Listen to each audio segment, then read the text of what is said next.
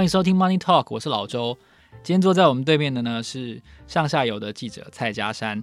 在第一集的时候，我们跟家山聊到了很多他个人的经验，他怎么从走进厨房开始，学会认识台湾的土地跟台湾的农业特色的农产品，并且在走过这么多的乡间跟都市之间的过程之后，他在二零二零年孕育出了他自认到目前为止这辈子最重要的一个报道，就是光电青农。那我也很推荐大家去看一下光电青农这个很大规模制作的报道。除此之外呢，这集我们想聊聊更多关于上下游这个很特别的新闻媒体。它既是媒体，它其实也有很多其他的功能，像它有副刊，还有市集。今天让我们来欢迎佳珊。各位听众，大家好，我是上下游的记者蔡家山。我一定要说一下，我跟上下游之间的认识其实很久了。下班经济学这个频道，在我的管理下，我们也转载过一些。上下游的文章，我印象最深的是一篇。当你期待天灯升起，他们祈祷天灯落下。嗯、哦，我真的觉得这个标题真的是超棒。哦、我身为一个编辑，我觉得这个标题我打一百分，真的是你一看就是那种哦，这也屌，这也屌，就是会中会中，因为它很具象，但是很短的形容出这一群人跟可能都市人跟游客之间的差别。你一看就知道，前者是都市人，是游客，而后者显然是在地人。嗯，所以铺陈出整个哦，平息乡间面对的高龄化的问题，还有他们怎么透过在地的方法去解决这个现象。对，非常感谢老周的欣赏。对，常常要求说：“哎、欸，你们这一篇可不可以给我们？”哎、欸，没有常常啦，这 两三次而已，卖卖卖卖那个卖那个。对对 对，有没有？我们真的很感谢，不过增加曝光机会。对，但看得出来，你们似乎不只是关注农业而已，因为像我刚刚介绍到，你们也有副刊，嗯，甚至你们还有市集。你们可以介绍一下你们这个独特的。组成是怎么怎么孕育出来的吗？OK OK，哎、我们现在三上下游就是是三足鼎立的一个状况啦，就是有新闻、有市集、有副刊。那新闻部呢，就是呃，目前有呃四个专职的记者，还有一位主编，那还有两个特约的记者，一个在欧洲，一个在高雄。那呃，新闻部就是一个小而美的团队啦，哈，可以四个人真的很少哎、欸，对，就是非常精悍的一个部队这样。那谁来提供粮草给新闻部去冲刺呢？就是我们的产品部啊，产品部门呢跟新闻部门基本上是独立运作的，产品部门的任务就是负责赚钱，对，那赚钱就是要卖产品嘛，哈，我们上下游的市集呢有网络。网站的一个购物的平台，也有一个呃，就是实体的门市，在台中，在美术馆对面五权西二街一百号这样。那大家可以去去台中玩的时候，都可以来我们那边逛逛哈，就是一个很精致的一个小店面，但是里面就好像百宝箱一样，什么都有这样子。然后每一个东西其实都有自己的一个呃独特的故事，当初是怎么样从去到产地，然后找到这个生产者，其实其实每一个都找好久哈。然后这个产品找到以后，你又要怎么样把它化成一个真的可以卖的东西？这个整个研发的过程，也常常不是说只有呃生产者做好提供给我们这样这么简单的事情，就是常常我们是共同研发。共同研发指的是说，比如说龙眼。嗯它本来就是可以吃的，嗯、那那你的研发的过程？OK OK，我举一个例子好了，就是譬如说，我们最近有一个产品叫做“想吃红豆”，想吃红豆就是如果你很想吃红豆的时候。你要买红豆回来煮，是不是要煮很久很久？听说是要泡一下，然后对，然后你用电锅。因为我比较喜欢吃绿豆，老实说，我就不太煮红豆。好，其实都差不多啦，哈，就是都要煮很久，对不对？然后你想吃的时候，你就没有办法马上吃到，对不对？那可是呃，我们的产品就是一个那个红豆已经经过了某一种特别的处理，就是你只要给它冲牛奶或者是冲热水。然后拉拉嘞，安呢都后啊就可以吃了，这样它就是一个很像泡面一样的红豆，就对了。所以那就是一个嗯调理包，的概念，有有一点像，然后它是它就是里面有红豆的颗粒，你还是可以吃得到颗粒哦，然后也有粉，然后那粉会溶溶解嘛，所以整个就是一个红豆汤这样，你重现了这个红豆汤，一秒重现这样。我现在很像在广告哦，其实平常新闻部跟产品部是呃非常非常分得非常开，就是新闻部从来不会去报道产品部的产品。好，所以产品最近上架了一罐蜂蜜，你们是不能介绍的。就是我们不会在我们新闻报道里面介绍，对，就是所以我们其实都一直很避嫌这样子，甚至就是我们可能自己的呃那个产品的这个生产者啊，我们也不太会说一直去访问他们这样子，对，就是呃其实是希望说维持新闻的独立性很重要，因为。呃，当初上下游成立的时候，就是希望没有广告，就是不要有任何的呃外来的力量去影响到新闻的中立，这样。所以我们很多人会说，上下游不是那个农委会的吗？有时候我们会遇到受访者这样说，这个时候我们都会一整个很多条线跑出来，这样子。就农委会有农委会的。对，农委会有农委会的媒体，但绝对不是上下游，因为上下游其实一直把监督农委会当做任务。对，如果你有听我们第一集的话，就知道就是农委会可能有点北宋，所以他们就赶快在光电青农这个报道出来之前，就先稍微做了一些暖身，这样说好了，所以就避免了整个争议在扩大。OK，所以呃，上下游。绝对没有拿任何政府的钱，这个一定要跟大家声明哈。所以你们不是一个发大财的媒体，我可以这样说。对，其实也很少媒体可以发大财。真的 啊，听到这句话真的心停对气了一下，真的没有办法发大财。是啊，所以我们才会有一个产品部门的诞生。那时候就是，呃，创办人就是冯小飞嘛，哈，他们那时候的想法就是说，我们既然不要拿任何别人的钱，那我们就要想办法自己养活自己。那怎么做呢？啊，那我们就自己来卖产品好了，这样。所以产品部的嗯、行销呢，其实它的。中核心的核心的宗旨其实跟新闻部是一样的，就是希望整个台湾的农业可以更好、更进步、更永续。只是产品部用产品部的方法，也就是我们可能去找友善农业的。呃，友善栽培的农民，哈、这些生产者有理念的生产者，他们做出来的东西，那我们想办法帮他包装，帮他行销，哈、或者只是共同，我们说刚刚说的共同研发出一个好的产品。比如说那个人他只是种红豆出来，可是我们要想办法把它做成一个可以吃的东西，这样子。那所以产品部很辛苦，因为他们要赚钱养两个部门。对，那另外我们也有一个呃基金会有在支持我们，就是健真基金会。那健真基金会从来不会干预我们做任何的嗯题目，然后他们就是无条件支持这样子。太佛心了，真的。对，所以真的也感恩赞叹，真的非常感谢他们。那另外这除了这两个部门以外，另外一个部门就是副刊。好，副刊是因为我们有一位主编叫古碧玲，那他。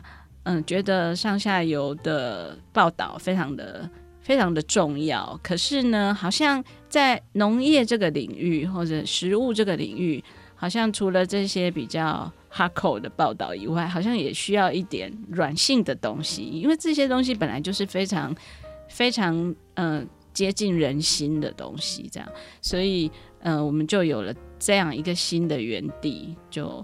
嗯，大概有三年吧。对，人家说跨文化的沟通有三种，嗯，形式，嗯，主题了，有三种主题。嗯，第一个就是音乐，第二个就是爱情，第三个就是美食。所以从食物来切入，的确是非常好沟通的。所以，所以任何社会、任何领域的人，在台湾，他可能一定跟台湾人会说台湾的食物，就是这完全道理相通的。嗯，是啊，所以我们应该从我们应该从上下有卖的食物来讲起好了。对啊，是不是来说一下蜂蜜啊、花生啊、哦、等等？哎、欸，可以可以，花生重要，对，花生酱是招牌产品，这样。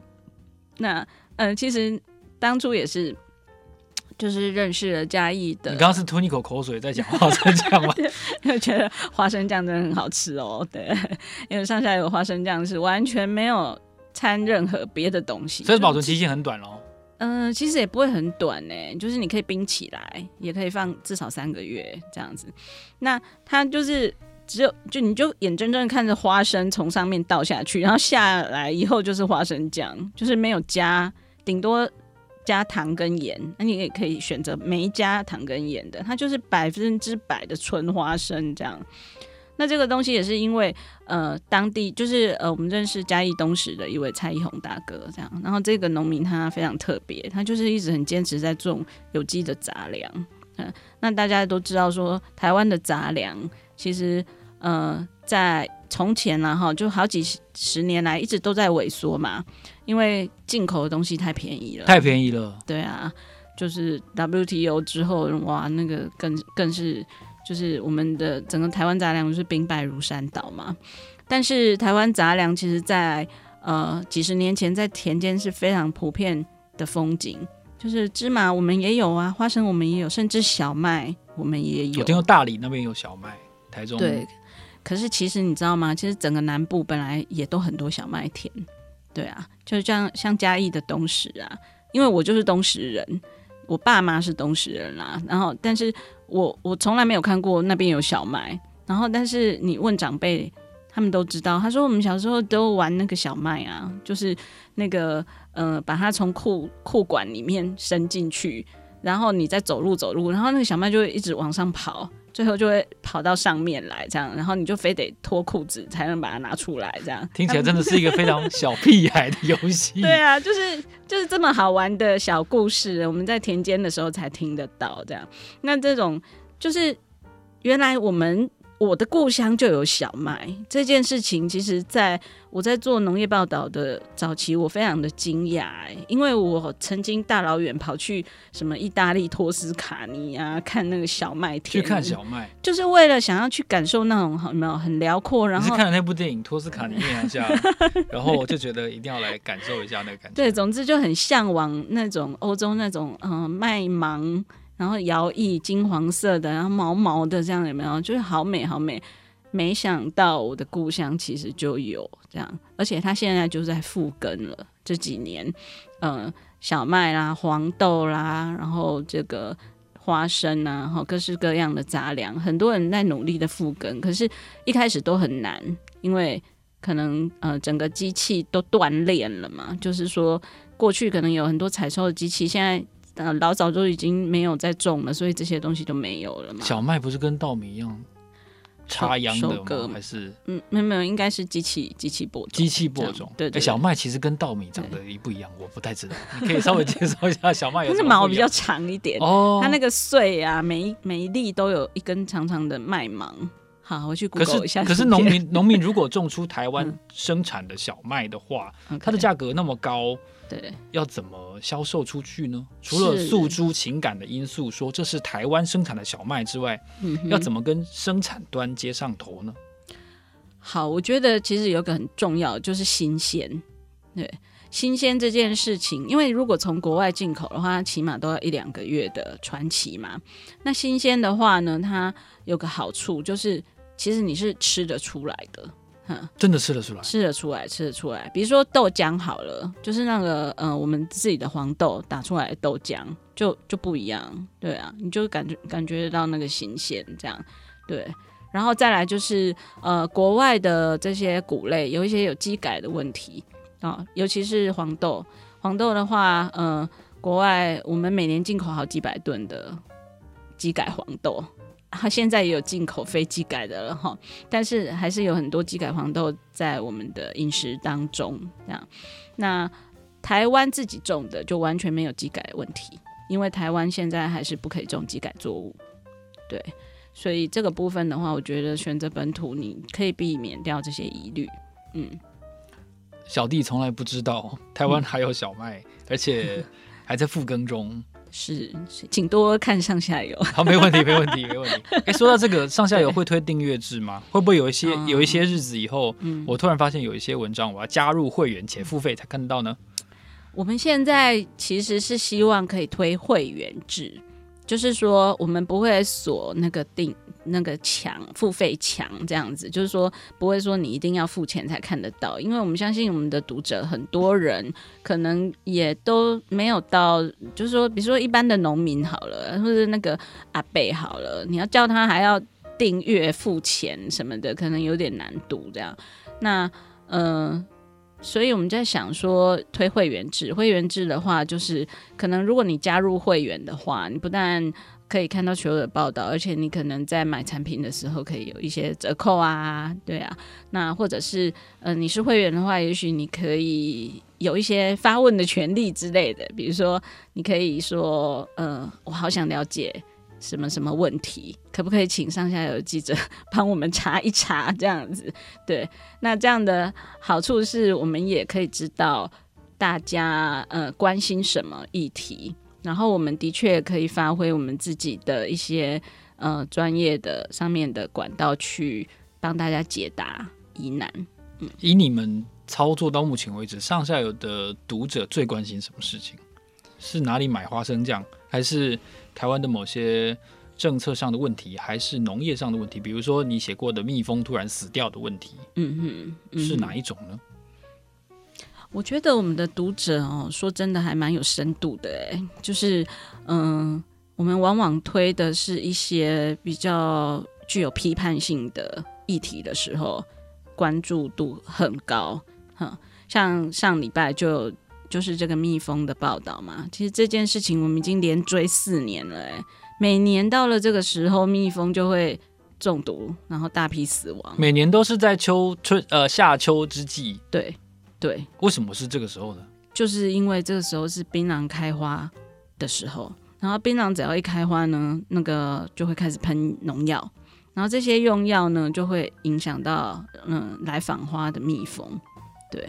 那蜜蜂其实整年度它它其实到处飞来飞去啊，但是就是在这个时候它死的特别惨重，所以我们真的觉得祸首就是槟榔这样，而且我们真的去验了，发现就是在它的蜂巢里面验到槟榔的花粉，然后花粉里面就含有什么什么农药，然后蜜蜂自己的尸体里面也含有这些农药这样子。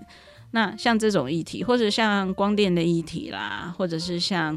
嗯，比如说这个动物福利的问题啦，哦，这些感觉都还蛮具有这种肯定对社会社会意识的东西的，呃，关注度很高啊。另外一种就是实用型的，实用型的关注度也蛮高的。比如说，嗯，柿子的品种有多少种啊？然后我们把那个图鉴弄得好漂亮。啊，这个我知道，因为我有个朋友之前有考过，就是富有跟次郎。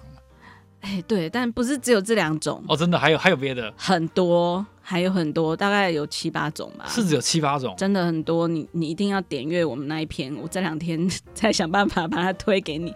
对，就是呃，其实，在这些就是好像认识认识这些作物，认识我们吃的东西这件事情上面，大家也很感兴趣，因为可能从来没有人把这个当回事，好好的去介绍给。大家这样子，还有你说那个十二年不除草那一篇点阅率也很高啊。对，因为我一看就是，我不瞒你说，我在我在一开始看到的时候，我那个心想就是这好小，这脑壳灵，这 怎么可能？你用常识判断就是不可能的事情。所以我真的觉得就是呃，该不会是那种内容农场来骗点阅的吧？嗯、但我说不对啊，这是上下游，这是比较专业的哦，农业相关媒体应该不会是这样。是啊，所以可见大家都跟我一样的心态。其实那篇很好玩，那篇还红到对岸去，哎，就是我看过很多简体字版的那一篇的。所以对岸朋友也不相信可以不用除草，对，大家都不相信可以不用除草。后来还有对岸朋友赖给我们，就是说他很想要联系这个农友这样子，对。其实大家听到这边可能没有看过那篇报道哈，就是呃，我们有去报道了一个十二年没除草的农友。那农友到底怎么做呢？那他就是用碾压的方式，就是让草长很长以后，然后把它碾压到贴到地上去。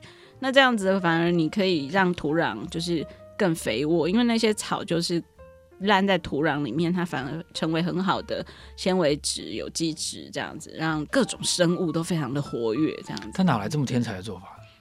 我也不知道哎、我觉得农友其实就是很厉害，我们很多的草根智慧都是这样子来的哦。对，所以台湾的农友真的是很强。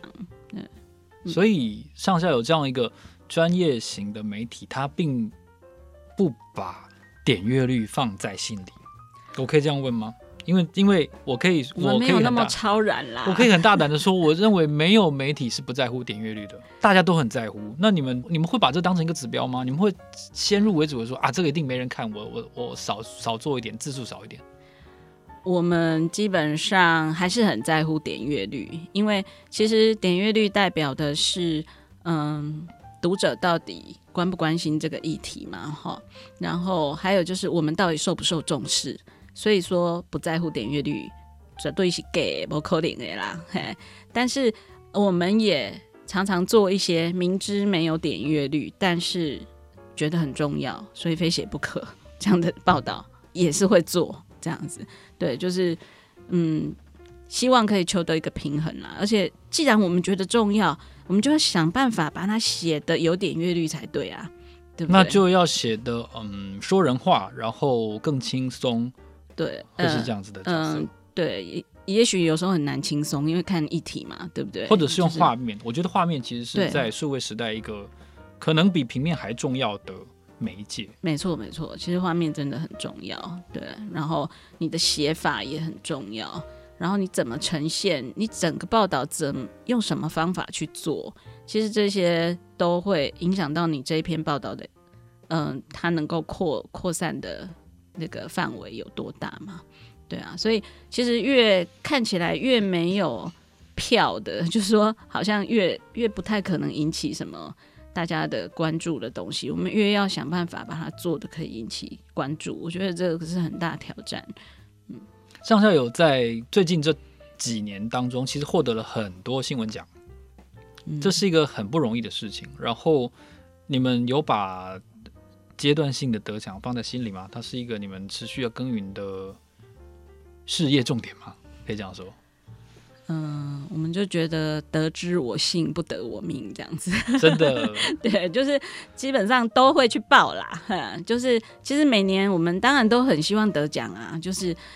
觉得那是真的是很很大的荣耀跟肯定，这样。然后，嗯、我们这么小的一个媒体，每年其实可以跟大家就是一些很大的媒体一起入围，然后相提并论的时候，就会觉得啊，自己的努力真的蛮有价值的，这样。对，但是真的有没有得到那个奖，我我只能说。得到的时候真的很高兴，对啊，没有得到的时候，老实说，我们也没有真的很失落或是什么的，就是觉得说，哎呀，就是，嗯，有有努力过了，哈，真的就觉得够了，这样子，对啊。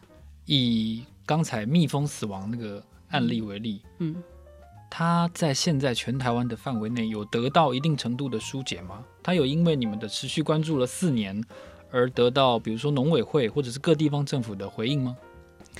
嗯、以这个蜜蜂跟槟榔的这个专题啊，因为槟榔就是我们去年的大专题，年度专题报出来以后呢，嗯、农委会有说，就是他们要开始制定槟榔的规范的用药，因为本来是完全没有规范，就是 随便你用这样子，也不会有人来查。好，那。呃，至少他们愿意制定好几个农药，这个才只有这几个可以用哦，其他都不可以用这样子。然后呃，也说要来查气这样。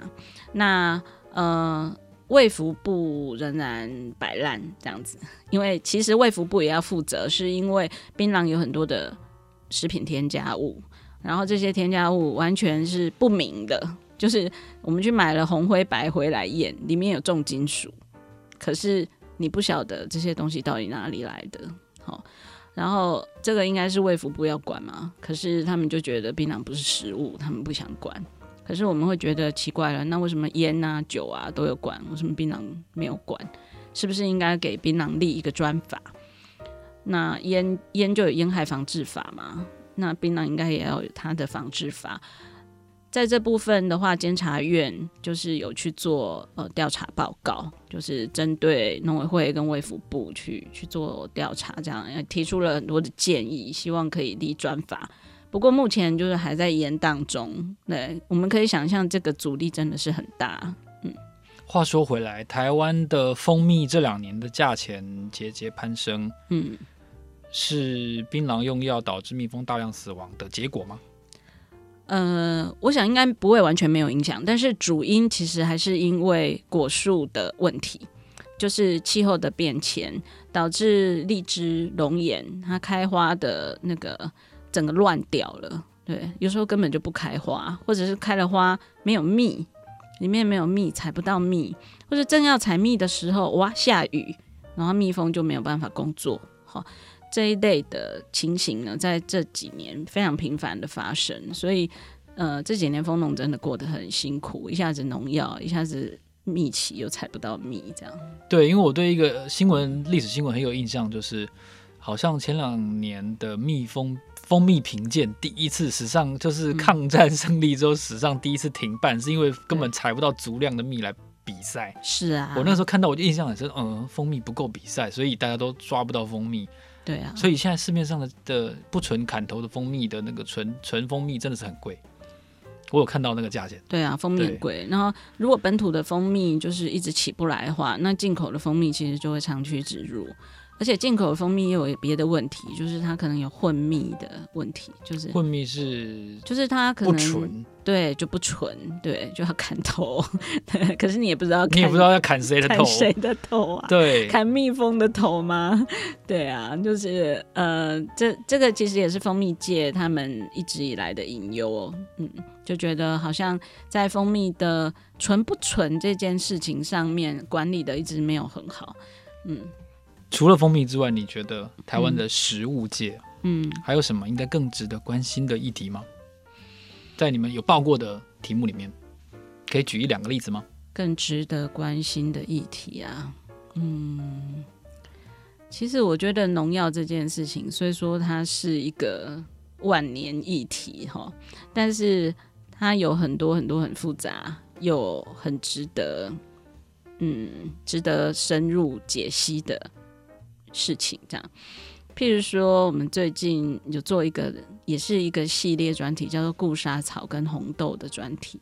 对啊，我不知道老周有没有看到，就是呃，红豆啊，在要采收之前，哈，它会呃，过去我们的农友都会喷除草剂，那他们就不叫除草剂，叫做干燥剂，就是说，嗯、红豆也是一种草嘛，那你把它喷一喷，它整个干掉死掉，好，那。它就可以方便采收，因为它会变脆脆的。然后这个就是呃，采收机比较好采收。如果它整颗还是绿绿的，它可能会把采收机器卡住啦什么的，就不好采收。这样，那过去我们农民喷的就是巴拉挂，巴拉挂大家都知道吗？就是一个剧毒农药，讨论要不要禁用的那种。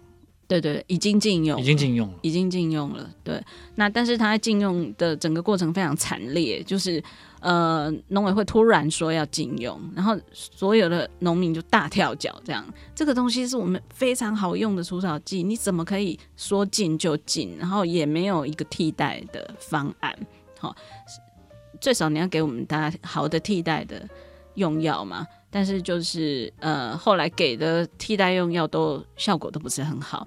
那对于红豆的农民来说的话，他们就会觉得，哎，那怎么办？我们采收前现在要换成要喷什么？这样如果都不喷也可以，就自然干燥也可以。可是要等比较久的时间，那很多人等不及，因为他想要赶快再种水稻。这样，那所以其实有很多的环节会导致说，好像在采收前喷除草剂是一个必要的事情，这样。那于是大家就把念头动到固沙草上面，固沙草就是呃另外一种哈，也是用量很大的除草剂，可是这个除草剂的残留疑虑是比巴拉挂还要高的。对，那我们认为如果农委会要开放这个东西，它必须要更审慎的思考。但是我们在采访过程中会觉得，好像很多很多沟通都没有做好。对，然后一些相关的研究也没有做好，点点点这样子，所以就呃引发了不小的风波。对，那像这种，我觉得是跟消费者很切身关系的，就是说，你今天假设你是个孕妇，你要喝红豆水，那、哦、这就真的很有关系了。对啊，你不会，你不会觉得说，如果买台湾红豆，如果它有喷过固沙草，然后采收，会觉得。改油改油吧，对不对？就算它政府一直跟你保证说它没有残留，或者残留量很低很低，可以忽略什么的。但是你说不定你真的会因此而觉得说，那我去买进口的好了，人家进口的又没有喷，对不对？那如果是这样的话，对于台湾红豆就是一个很大的伤害，对啊。所以我们会觉得，而且台湾红豆还比较贵。对啊，台湾红豆真的它比较贵，因为它品质好，它又新鲜，所以我们台湾红豆其实是应该是一个很棒的产业。那如果说今天他已经在往友善栽培的方向走了，因为他是被迫的嘛，你们今天农委会突然给我们禁掉巴拉瓜，我们只好那样，我们只好往那个方向走。然后走到一半，你又突然说，那我可以开放另外一个，然后你是要叫大家又回头吗？还是怎么样？就是这个东西你必须要想清楚，不是说完全不行，但是你一定要想清楚。这是我们之前的报道的感觉，就是。觉得呃，对，就觉得很乱啦，对啊，只能这样说，就是一个好像没有周延思考的决策，对，目前还没有开放。嗯，你们的关于农业跟食物的报道是一连串跟土地跟人沟通的过程。如果要你给想要从事媒体或者是新闻行业的年轻人一些建议的话，你觉得你这么多年的经验，你又给他什么呢？哇，这是大宅问呢。嗯，一定要问一个在提纲上没有的。问题是现在年轻人还想来当记者吗？欸，其实蛮多的。我我我那个数字多到我有点惊讶，就是说，啊，你有做过调查？我这一年来其实收了可能有超过，绝对超过一百个，可能有到两百个以上的履历表。不重复，然后都是告诉我说他们很想当记者，然后但很很有点悲哀，就是没有人对财经新闻感兴趣，都是女性，然后移工，然后什么农业其实也有，然后就是一些比较我认为比较嗯，我就直说了，我觉得是文比较文青会关心的事情，然后但是他们都想做记者，这件事情是毋庸置疑的，虽然不是那么多年轻人把他们的志向表达的很清楚。但他们众口一声的都说他们要做记者，所以他们有说为什么想当记者吗？他们觉得他们想改变社会上的一些事情。好，我觉得光这句话就够了。即便他写不出东西来，他可能每天被我用纸卷敲头，但是他陈述这句话，我觉得让我对现在的嗯，好，对现在的年轻人还是有点改观的。嗯，对，嗯，这样讲起来，我们好像都是老人似的。我就觉得我的好，我不愿意承认，但是我的确是老屁股了，就是。就是被被告过啊，然后哦，然后看过，比如说金融海啸啊，然后金融海啸那天，我们被迫要换封面啊。印象礼拜一早上，然后就说总编辑说，哎，要换封面，因为雷曼兄弟倒了这样。那看过这么多次事情的时候，我就发现，我突然发现，我原来也可以给年轻人一些东西了。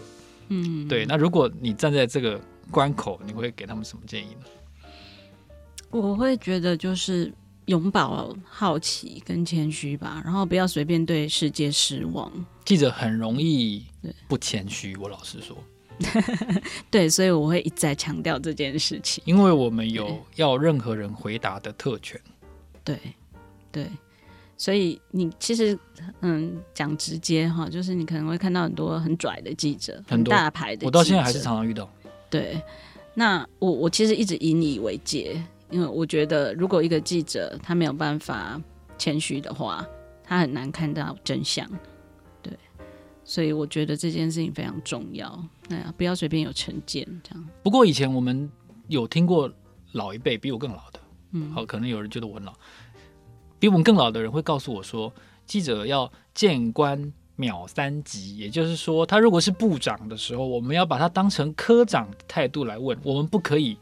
因为他官大，我们就主观认定、先天认定他学问大，所以我要跟他稍微客气一点讲话，把他当总编辑那样子讲话。是是，对，所以见官秒三级是我印象很深。我一入行的时候，一个不太熟的同业告诉我的。嗯哼，所以我们是不是我们？因为我们先天就是要对权威保持一种怀疑，对，所以我们的难免会有一种不太谦虚的感觉。可能是吧，但是。我所谓的谦虚，并不是说好像你一定要你你要卑躬屈膝那样子的谦虚，是是说你对所有的事情都要保持一个呃开放的态度，对，然后不要随便下定论这样。但是你的确你提到了这个官方这个部分的话，我也觉得嗯，必须要保持距离啦。对，因为有时候记者的确很容易跟呃某一些官员走得太近，因为你想要挖新闻，所以你会觉得好像你跟他妈挤一点，他会多给你一些幕后的东西。但是这样子其实是很危险的，就是如果 如果你因此而嗯可能不好意思监督他，好。或者是说，嗯，你觉得很崇拜他，所以你就不可能再监督他之类的，对。所以，嗯，我我倒是觉得你你的长官讲的很对啊，就是见到官的时候，你反而要把自己放大一点，内心的形象。对对对，你跟他是对等的，因为你是代表全民在问他问题，你是代表所有的民众，应该是这样子，因为他是公仆嘛，他是仆人。现在很少人在提这个字，说真的，你你讲出这个字，我就觉得我们两个都老了，好惨哦，超惨的。现在年轻人哪有人在讲公仆？抖音可能几亿条讯息都搜不搜不到一则公仆。对，是，可是你不觉得其实现在的读者？大家在骂官的时候，真的是把他们当狗在骂，根本连仆人都不是了吧？真的，对啊，然后都贴一张恐龙的图，这样子，嗯、就是说，对啊，对啊，反倒是有时候我觉得某些官员是很认真在做事，那那些官员没有被没有被看见，或者是没有被嗯称许。那他反而很可怜，因为他可能他可能不是最高位的那个每天出来出风头的人，然后他在那边默默做事的时候，可能又要背黑锅还是怎么这样？那反而是记者其实可以看到这哪些人是真正在做事，哪些人只是呃过过场，对啊。那我觉得，我觉得我们可以在这个位置上去彰显呃有做事的人，对啊。我觉得这也是一种。